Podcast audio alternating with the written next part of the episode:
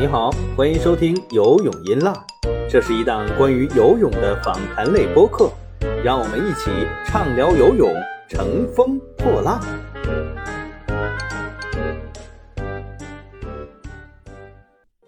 各位游泳音浪的朋友们，大家好，我是张斌，欢迎收听最新一期的节目。这一期我们聊一下孙杨事件。由于狼哥和李博两位老师都忙于公务，所以这一期呢，我们还是没有对谈嘉宾。不过这一期并不是我的单口了，我将去年光州世锦赛的时候采访格雷格·洛德的录音做了重新的整理和加工，相当于我和洛德的一个对谈。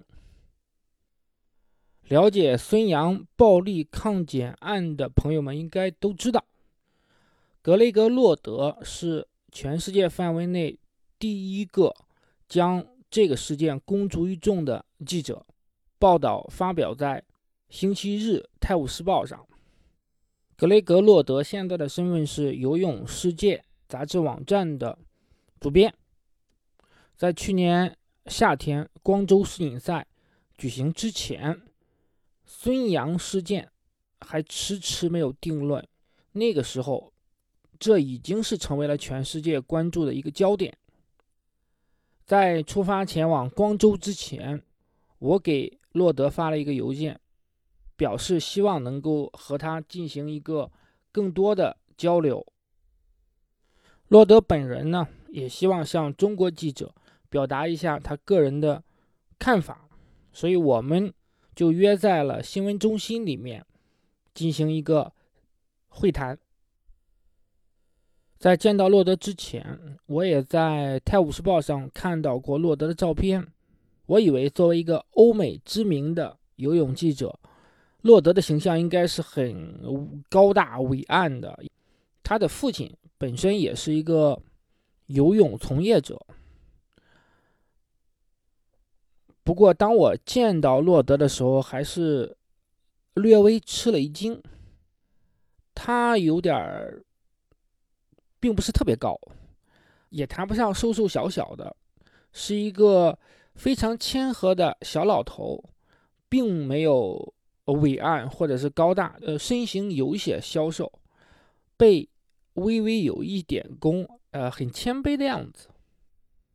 当时，孙杨已经成为了光州游泳世锦赛的众矢之的，包括马克·霍顿、斯科特等人公然在领奖台上拒绝与孙杨一起领奖，在全世界范围内引起了一个轩然大波。抵制孙杨的并不只有霍顿、斯科特，还包括蛙泳的奥运冠军亚当·皮迪以及。多名世界范围内很知名的游泳选手。二零一八年九月四日晚二十三点到次日凌晨这个时间段，成为了孙杨人生命运的重要的分水岭。我们简单回溯一下这个事件啊。那个时候，雅加达亚运会刚刚结束没有几天，孙杨需要接受一个。飞行药检，孙杨一方认为尿检官和血检官都在资质方面存在瑕疵，所以拒绝将样本交给主检官带走，也就发生了所谓的暴力抗检事件。孙杨一方安排会所的保安将其中一个血样破坏了。尿检官说起来是一个很高大的词汇啊，但他的工作其实很简单，他就是负责在旁边盯着孙杨排尿，然后确定孙杨的尿样是他本人的。我们后来都知道了啊，这个尿检官呢本身是一个建筑工人，一个建筑工人他是不是可以担任尿检官呢？孙杨一方认为他是没有资质的，因为当天他只出示了一个个人的身份证。关于尿检官的身份，到底是不是应该需要更高的资质？我们来听一下洛德的观点。They say that the athlete made mistakes, assumptions, and one of them is the assumption that the the man, the urine observer, needed a higher level of identification, mm-hmm, mm-hmm. which is not true. He did not. So when, when a tester in Britain goes to mm-hmm. see Adam Beattie, she comes with, or he comes with, blood nurse and a urine observer. And Adam said to me, all the kids say to me, the only thing the urine observer brings always is their national ID. Them. Yeah. That's it. Because the DCO, the main officer, is the person who must say, yes, this person is with me. 我来翻译一下洛德的这段话。洛德呢，虽然是非常资深的游泳记者，但他毕竟没有在反兴奋剂机构工作过，所以为了客观准确，他去向英国的奥运冠军亚当皮迪进行了一个求证。亚当皮迪告诉他，尿检官不需要特别高的资质，只需要出示他的个人身份证。国家认可的一个身份 ID 即可。当然，主检官必须要亲口告诉运动员，尿检官是和我一起来的，他要确定尿检官不是闲杂人等。So for me, I, I think the, the main, one of the main problems for that man was that he took photos. Take And- photos. Oh, yeah, okay. he took he want to take photos with took photos of Sonia. This is unprofessional. Yeah, it's not yeah. bad, but but it's just, that's not why you're there. Yeah, yeah. This is a mistake. It's not good. 当然，尿检官的所有的行为并非是呃不可指摘的。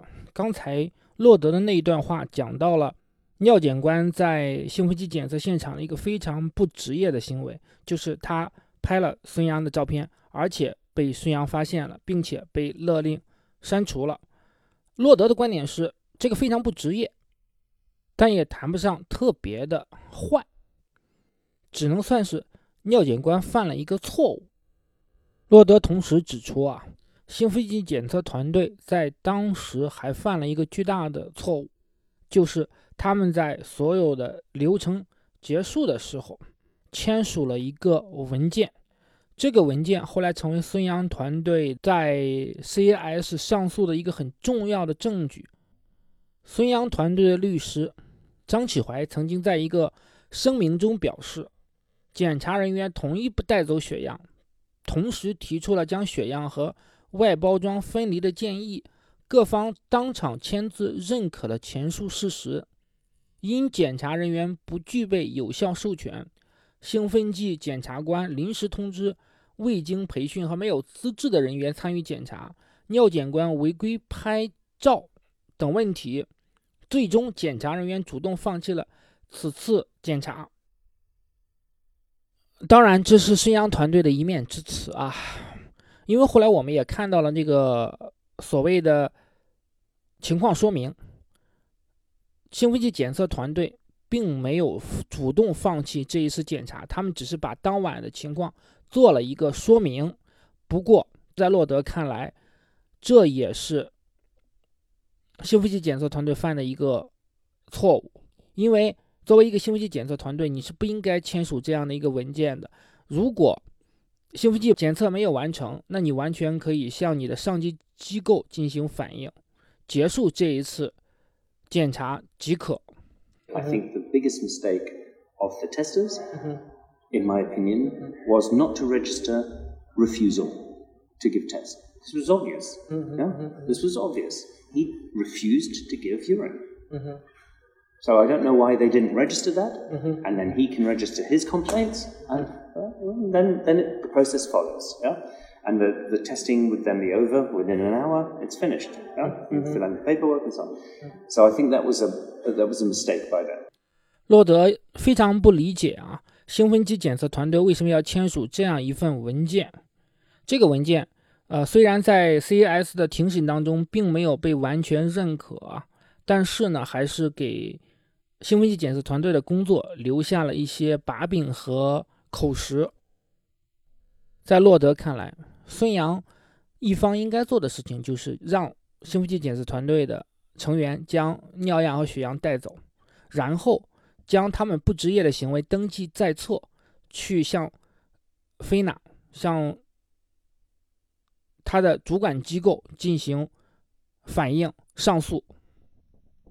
Here's my blood, here's my urine. I know I'm clean, no Mhm, problem. mhm. Yeah, but I want to object. On this form, Mhm. if there's any problem, whatever, I'm objecting. Mhm. This happened, I'm registering here, he filmed me, I'm registering here that he, Mhm, that, that, that he didn't have the right paperwork, in my opinion, and so on and so forth. Yeah? So that would have been the correct thing to do. He didn't do that. So there, there were faults on both. 当然，我也知道有人会质疑，如果兴奋剂检测团队的成员资质有问题的话，那么在尿样和血样的运输过程中，会不会存在被污染、被调包的情况呢？首先一点啊，兴奋剂检测的尿样和血样都是被密封在容器里，是非常难以被污染。因为我们最后知道了孙杨一方是用什么方式才将血样破坏的呢？是用锤子砸掉的。其实孙杨一方完全不需要担心尿样和血样在运输过程中被污染的可能性。如果对方资质有问题的话，这些尿样和血样是不会作数的。本案的一个核心关键点就是资质问题啊。我们都知道，主检官持有菲娜授权给 IDTM 兴奋剂检测的相关文件的。这个文件上面并没有主检官呀、尿检官、血检官的个人信息的。兴奋剂检测很多时候都是一个突击性的，所以这个授权文件上往往不会标注那么清楚。今天负责检查的都是谁？他来自哪里？他是干什么工作的？洛德认为呢，这确实是本案的一个很关键的一个证据。根据菲娜的反兴奋剂相关条例。检察官只需要出示相关的证明文件 （documentary），英文名字。但是 “documentary” 这个英文词汇既可以是单数，也可以是复数的意思。在孙杨方的认为和理解里面，你需要每个人都出示这个相关的授权的文件。在反兴奋剂机构却认为。你只需要有一个这样一个文件，就代表了他们都具有这样的一个资质。If you look in the English dictionary, the word documentation can be singular or plural. And in FINA rules, very mm-hmm. important, mm-hmm. in FINA rules, in the Constitution, in the definitions of mm-hmm. the FINA, Constitution, it makes specific reference to wherever in the, in the rules there is a singular, words that can be interpreted as singular and or plural, they are to be interpreted as both, meaning we don't distinguish. It can be one or it can be 5 But the FINA doping panel didn't do that. They had a big section of their report talking about whether documentation is plural or singular. Why? The dictionary tells us it can be both. The FINA rulebook says it can be both. So it's not an issue. 所以在洛德看来，学好英语是非常重要的。这里面其实是存在一个语言翻译的问题，大家对于语境语义的理解存在着巨大的偏差，导致了 认知的不同。孙杨一方还为外界诟病的有两个问题，一个是孙杨的母亲出现在了兴奋剂检测的现场。这个是被很多的国外的运动员，包括媒体都认为不可思议的一点。另外一个就是巴震的出现。巴震是曾经被禁赛过两次的医生，他出现兴奋剂检测的现场是不是合理？这都是孙杨的减分项。Sun Yang is with his mother. That's number one. So yesterday I asked um, PT, has your mother ever been in the anti-doping room? And he laughed. He laughed. and it's just impossible to think that your mother would be there. Then, then the, the second one is Dr. Barr was there. 关于孙杨母亲出现在兴奋剂检测现场一事呢，洛德也和亚当皮提进行了一个交流。当洛德问亚当皮提：“你的母亲会不会也出现在兴奋剂检测的现场呢？”亚当皮迪报之以哈哈大笑。本身啊，我们也知道，兴奋剂检测就是一个很隐私、很私密的一个行为，尤其是孙杨还是一个男性的运动员，他的母亲在这样的一个场合出现，不是特别的得体或者是合理。如果是孙杨的父亲啊出现的话，那可能会觉得，那大家不会有任何一个质疑或者这个疑问。当然，反兴奋剂条例上也没有规定说你。男性运动员的女性亲属不能够出现在这个现场，当然没有这样的规定，他是他是可以出现的，没有任何问题。只不过这会让国外的运动员或者是媒体记者以及相关的官员们会产生一些不好的联想，可能孙杨的母亲的出现只是为了照顾儿子，他是为儿子好，在。外人眼里，他们会不会觉得你如果没有任何问题的话，你的母亲为什么要在这样的一个私密的场合出现呢？我们也知道，孙杨一方在兴奋剂检测现场出现的最大的错误就是破坏血样。当然，亲自破坏血样的只是孙杨他们家会所里面的一个保安啊，但是这个是不作数的。任何的国际反兴奋剂机构不会认为这是一个保安的行为，他都会将所有的行为归咎于你，孙杨团队。在任何一个运动员看来，破坏血样这样的行为都是无法被接受的。亚当皮迪告诉洛德，如果他做了同样的行为，他在英国有可能会被杀死。Yesterday, Adam Peaty said, "If I had done that." in Britain, I would have been hung, drawn, and quartered. Why? Uh, by not just by people, uh-huh. but by my teammates. Oh, oh. Because it is not acceptable.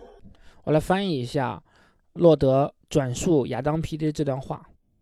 亚当皮迪告诉洛德，如果他在英国做了同样的行为的话，他有可能会被淹死、被勒死、被杀掉。当然，这是一个玩笑话了。那么我就问洛德，为什么会出现这种情况呢？洛德又转述了亚当皮迪的话，是这样的：亚当皮迪告诉洛德，他不是被英国人杀掉，而是会被队友用冷漠的眼神、用鄙夷的神情去让这个运动员靠边站。关于2018年9月4号这次的兴奋剂检测情况，在洛德看来，孙杨一方和兴奋剂检测团队。嗯，都有错误，都有失误。兴奋剂检测团队的呃瑕疵或者问题，并不足以导致孙杨一方做出破坏血样这样一个极端的行为。你可以对他们的资质提出质疑，或者是说，我们也允许说大家在对于 documentary 这个词的理解上存在偏差。那么你应该先做的是完成这一次兴奋剂检测，将血样和尿样按照规定。呈交给兴奋剂检测团队。与此同时，你将相关的情况上报给中国游泳协会、菲娜以及国际反兴奋剂机构，去维护自己合法的权益。可以向他们申诉说这一次检测是无效的，是违规的。在这里啊，我谈一点我个人的看法，可能不一定正确啊，但是我个人的一些猜测。我始终不认为孙杨在二零一八年九月四号的。当天会存在问题，因为按照常理来说啊，那个时候刚刚结束雅加达亚运会，不太会可能存在任何的兴奋剂的问题。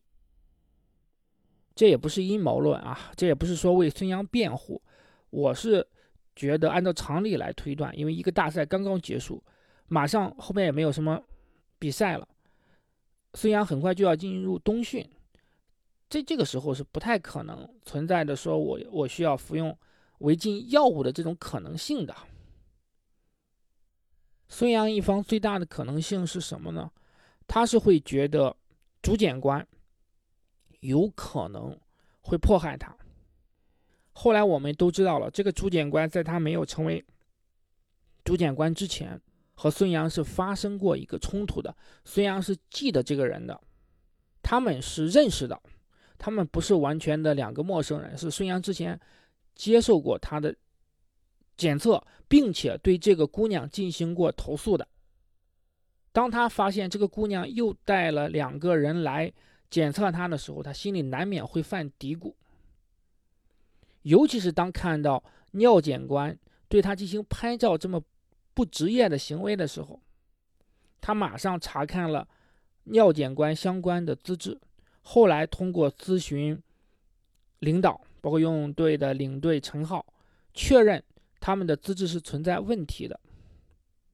这个时候，孙杨就觉得自己可以不完成这次兴奋剂检测，但是他没有想到，如果领导陈浩也好，浙江反兴奋剂机构的领导韩兆奇也好，他们会不会在对于文件、对于反兴奋剂条例上存在理解不透彻或者理解偏差的地方呢？一旦出现任何的问题、任何的瑕疵，承担责任的永远不会是领导们，而是你运动员。你运动员需要为这一切承担所有的责任。这是我的一个判断。你不能因为领导说什么，你就觉得哦，OK，没问题。领导认都认为你的资质是有问题的，那我完全可以不理你了。你这次是不合规的、违规的。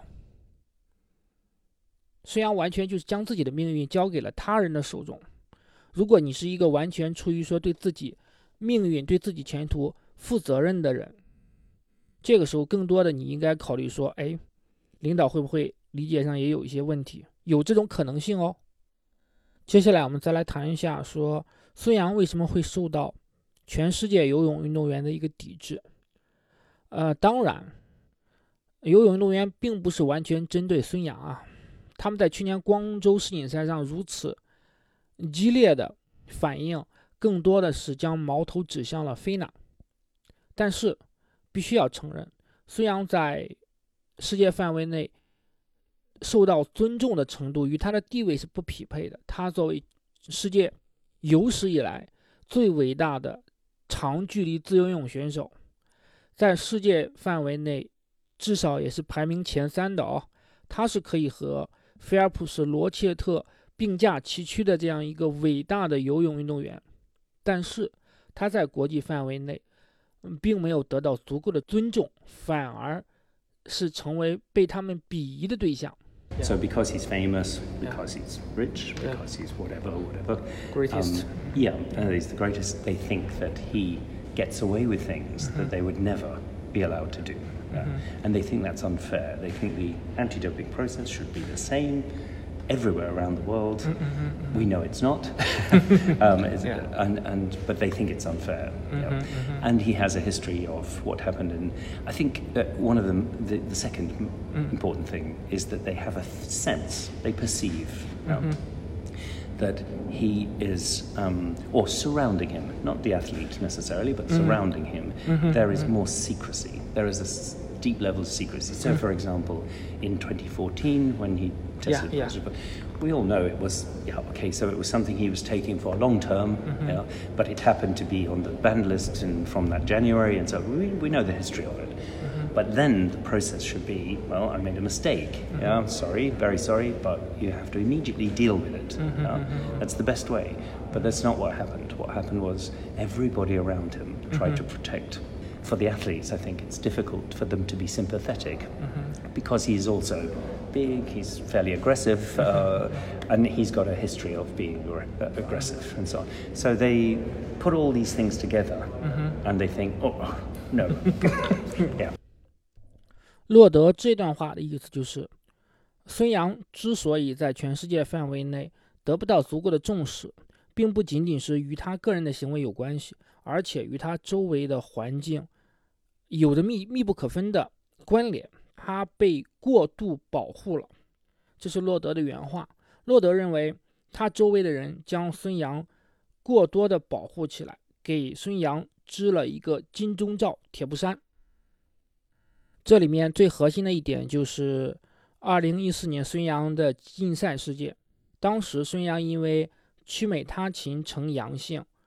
所以被禁赛了三个月，但是他的禁赛呢是在仁川亚运会之后才公诸于众。当时孙杨的禁赛期已经完成了，后来孙杨母亲发了条朋友圈，我们也知道这里面是有隐情的，但是从国际上来讲，国际上的运动员他们并不知道里面的隐情，或者说他们也不会去相信这里面的隐情，他们就是主观的认为孙杨受到了过多的保护。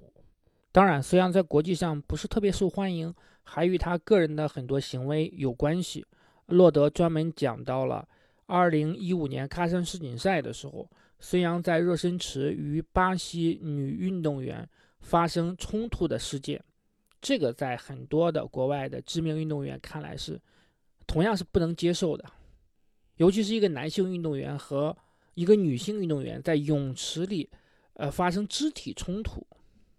Yes, I do. Mm-hmm. I do. I think, for example, if if I'll just give you an example, if Adam Peaty had mm-hmm. hit a woman in the warm up, mm-hmm, this is totally unacceptable. sort of, it just would. It's not possible. Yeah, yeah. So they, they do think that as well. Um, that, that, that there's other behaviour. So it's a complete package of behaviour, and and of course that behaviour may be that you know uh, we saw it with Ian Thorpe, we saw it with Grant Hackett.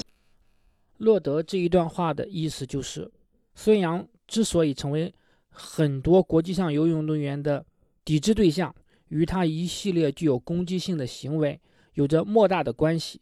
本来他就已经成为了大家比较不太待见的游泳的名将，那么又出现了两次跟兴奋剂有关的负面新闻，导致了大家对他的更加的不信任。我还问洛德一个问题，就是，呃，国外这么多运动员如此反对孙杨，有没有嫉妒他成绩的成分在呢？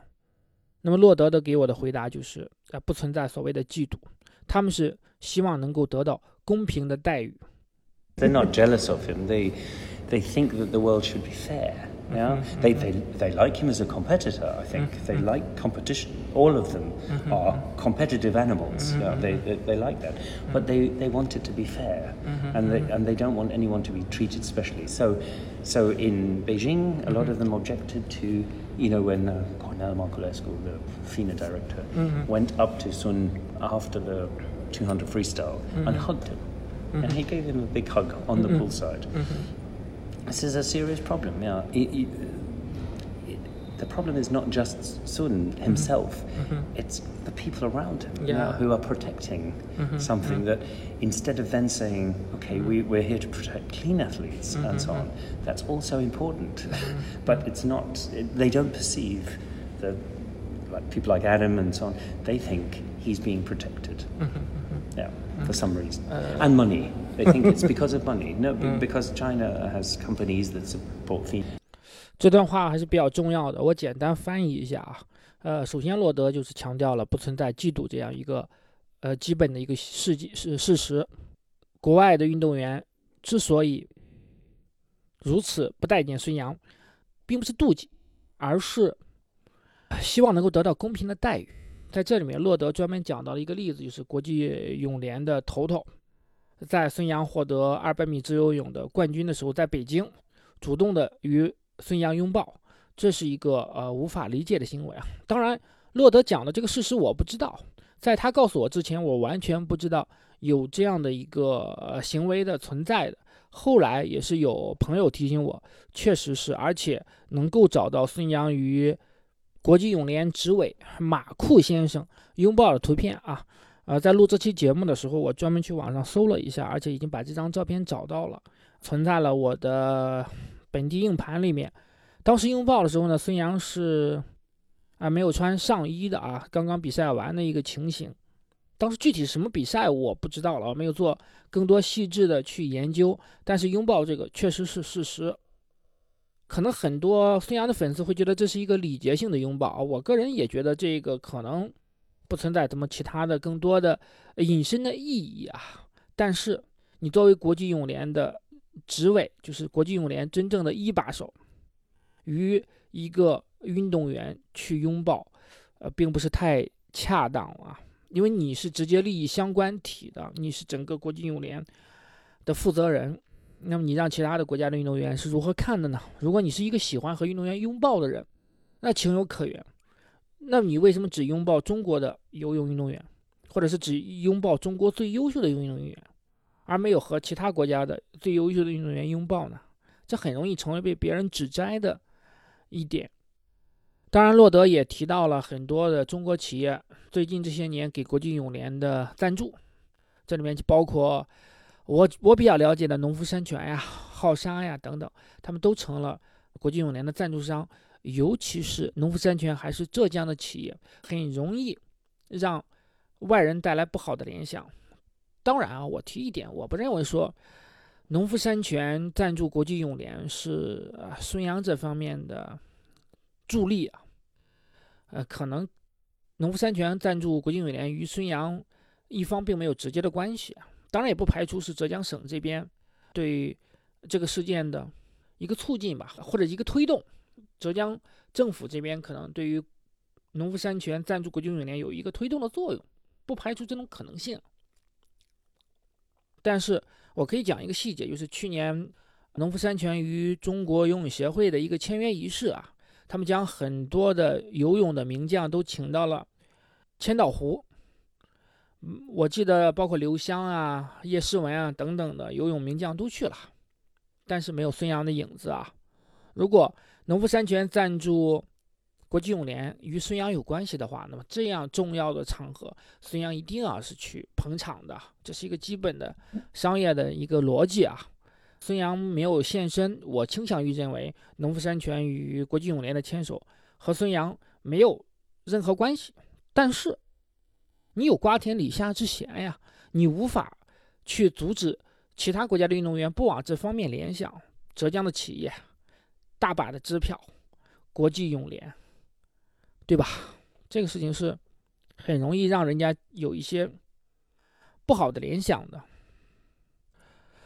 这次与洛德的会谈，我重点与他聊的一个话题就是：孙杨在国际上如此不受欢迎，是因为他是中国人吗？是因为中国运动员本身就受到外国运动员的歧视吗？洛德的给我的回答是。有一定的关系，但是并不完全是因为孙杨是中国人。他首先提到了一点，就是呃，中国的游泳运动员会更容易被歧视，与中国游泳的历史有关。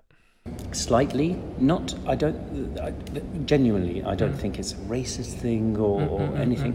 I think it's simply because China has, in the 90s, it had a record of like the GDR, it had a record of a lot of doping for for young swimmers. Yeah, we all know like um um. 当然，我们也知道啊，在历史上，中国运动员是出现过多次的兴奋剂违规事件。最近的一次应该就是里约奥运会的时候，金牌奥运教头金伟，也就是刘子歌现在的丈夫，他的弟子陈欣怡。在里约被查出来兴奋剂呃阳性，这是中国奥运代表团在奥运会历史上，在奥运期间被查出来的第一例兴奋剂违规事件。如果我没有记错的话啊，啊，当然你比如说像北京奥运会后来被查出兴奋剂违规的陈谢霞呀、刘春红啊等等，陶磊啊，那么情况与陈欣怡的情况还是。不完全一样的，在奥运会举行的期间，全世界的目光都聚焦在奥运会赛场上，这样出现一个兴奋剂的丑闻，真的是令中国奥运代表团颜面尽失的。再往前追溯啊，包括一九九四年广岛亚运会的时候，中国游泳陷入了一个滑铁卢，出现了众多的兴奋剂违规事件，令举世哗然。当然，呃，兴奋剂违规在全世界所有的国家都有，呃，也不仅仅说中国存在，美国、澳洲也都有很多很多的兴奋剂的违规的一个事件，甚至在光州世锦赛期间，澳洲的选手就有因为兴奋剂违规被爆出来的一个情况，中国选手会受到更多的质疑，这是因为他们会被怀疑是存在一个集体行为。Genuinely there is a feeling that those young girls, those teenagers, mm-hmm. are it's not their fault. You know? mm-hmm. they, they are simply in the company of people who are not behaving mm-hmm. well, mm-hmm. and and the view is they taint them. They taint the rest of the Chinese women mm-hmm. because there will be good people in Chinese women and who are doing it properly, who are not doping and not doing it. Yeah. But it spoils it for everyone because then inevitably everyone goes, oh, 在这段话中，洛德专门讲到了陈心怡，他认为这么一个十几岁的小姑娘是不可能犯下这样的错误的，对吧？一定是她周围的人做了不好的一个示范。欧美的兴奋剂情况更多的被解读为是一个个体的行为，所以是他们受到的谴责会相对轻一些。存在可能集体违规的国家的运动员会受到的歧视更大，这并不仅限于中国哦。洛德提到了三个国家的名字， There are three countries where they feel that the swimmers generally, this is my perception, they feel differently about Yeah. it. One is China, China. uh, one is Russia, Russia, yeah, and one is Brazil. Brazil, yeah, And- the the yeah. Cielo, Exactly, yeah. so, and that's because they have a history of, yeah, yeah, yeah. of cheating. 这三个国家的名字是 巴西、俄罗斯和中国，因为存在着集体违规的行为，那么很容易被国际上看成，呃，这个国家有集体涉嫌禁药的历史，这让所有的后来的运动员都背负着额外的压力。这种压力并不仅仅是针对于是中国运动员，它是针对的是这些有着兴奋剂违规历史国家的运动员。我们也知道，呃，包括像俄罗斯的埃菲莫娃、小希埃洛，我之前的节目里也讲到过，他们都是很有名，但是呢，确实也承受着巨大的，或者是说比欧美运动员更大的一个压力。甚至说，这些国家这三个国家的很干净的运动员，也容易受到一些质疑。我们就可以以叶诗温举例子，叶诗文在伦敦奥运会上的成绩非常之出色，但是因为他是中国运动员，他受到了来自欧美记者的敌意。我认为叶诗文是干净的，但是叶诗文为他前辈的一些违规的行为承担了他不需要承担的压力。And of course, the information is difficult. That's politically, of course, but but uh, culturally, it's difficult. I can't pick up a Chinese newspaper and read it. I can't read Chinese, so I, I have no idea. Yeah, so what's being said or whatever. Whereas in the English language, they can all read English. Um, yeah. So, so the information's easier. yeah. yeah. Um, so there's a lack of communication. There's a lack of information. Um, and, and, and strange things uh, f- from our point of view. It's strange that 洛德的这一段话非常有意思，他提到了 信息交流的不顺畅。中国、巴西、俄罗斯这三个国家的运动员在国际上比较受歧视，与这三个国家的语言都是非英语，我觉得有一定的关系。中文在国际上并不是一个特别流行的语言，俄语亦然。相对来说，葡萄牙语会好一些吧，因为葡萄牙语与西班牙语比较接近，西班牙语在欧美世界还是占主流的。那么，相比较而言，中国的运动员和俄罗斯的运动员，他和国际上的交流是基本上不存在的。欧美的记者也很难了解说中国的游泳的一些情况，像洛德这样一个国际知名的，可能是最知名的游泳记者，他都无法读懂中文的报道。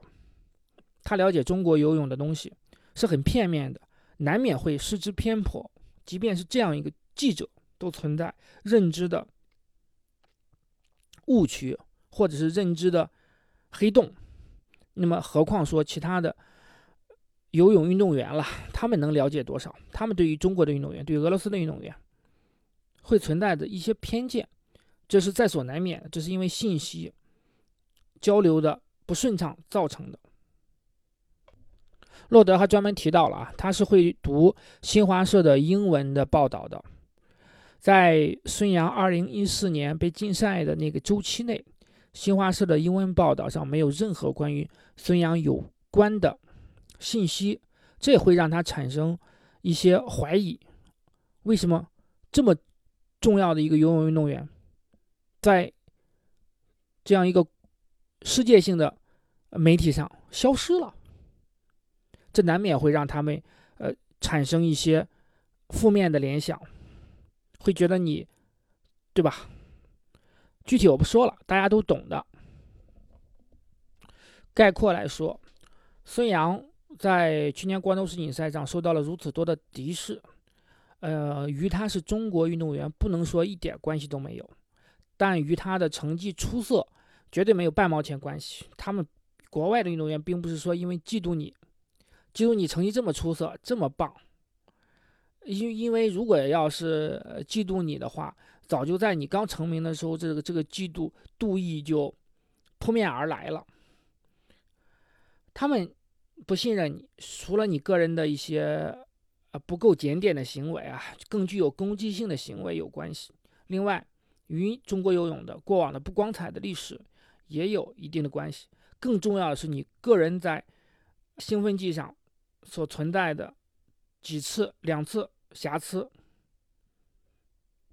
本身说句实在话，本身人家对中国运动员就戴着有色眼镜，你这个时候就应该有更干净的成绩，更站得住脚的行为予以还击，而不是继续落人口实。在我与洛德对谈的最后，洛德对孙杨的未来也表示了担忧。因为以洛德的判断，孙杨一定是会被禁赛的。当时他的看法是会被禁赛两年，将缺席东京奥运会，但是有机会参加2022年在杭州举行的亚运会。没有想到 CAS 最后给出了八年的处罚。在八年处罚出来之后，我也与洛德并没有更多的沟通，因为际上我和他也谈不上熟。呃，后来给他发过邮件，但是也如石沉大海。我们来听一听洛德对孙杨命运的担忧吧。They had problems in their life after finishing swimming mm-hmm. because they live from a very early age, very young age. Mm-hmm. They live in this bubble surrounded by coaches and doctors and mm-hmm. whatever and they don't see the real world necessarily. Mm-hmm. They don't have a cultural norm. yeah, uh, they don't have a mother and a father constantly there saying, "Oi, no." yeah, they they're in a different environment. Mm-hmm. yeah? and so when they come out of that environment as adults. Mm-hmm it's a problem. It's a problem if they have, uh, if no one gave them direction, they can have mm. mental health problems, or they can, like um, Grant Hackett had drinking problems, and uh, mm-hmm. uh, and with Sun Yang, I think he will also. I, I, this is just me guessing, mm-hmm. but I think when he stops swimming, it will also be hard for him. Yeah. To go into normal. Mm-hmm. Some, well, he won't be normal. He will mm-hmm. never be a normal person. Mm-hmm. Oh, he'll be some, yeah. Mm-hmm. Um, so his choices in life will be difficult. 洛德这段话的意思就是，孙杨从小是在封闭的环境中长大的，远离父母，周围是被教练呀、训练师所包围在一起。等他们作为一个成年人，离开了游泳这个环境，走向了社会，很容易会面临着很大的困难。啊，他也举到了哈克特的例子，哈克特在退役之后，曾经出现一些酗酒的问题。洛德认为孙杨很难回归一个正常的生活，他在退役之后的人生会非常的困难。可能他并没有预料到，如今的孙杨已经走向了社会性死亡，这是我们不愿看到的结果。但是，究竟是谁造成的呢？本期节目就到这里，我们下周同一时间不见不散。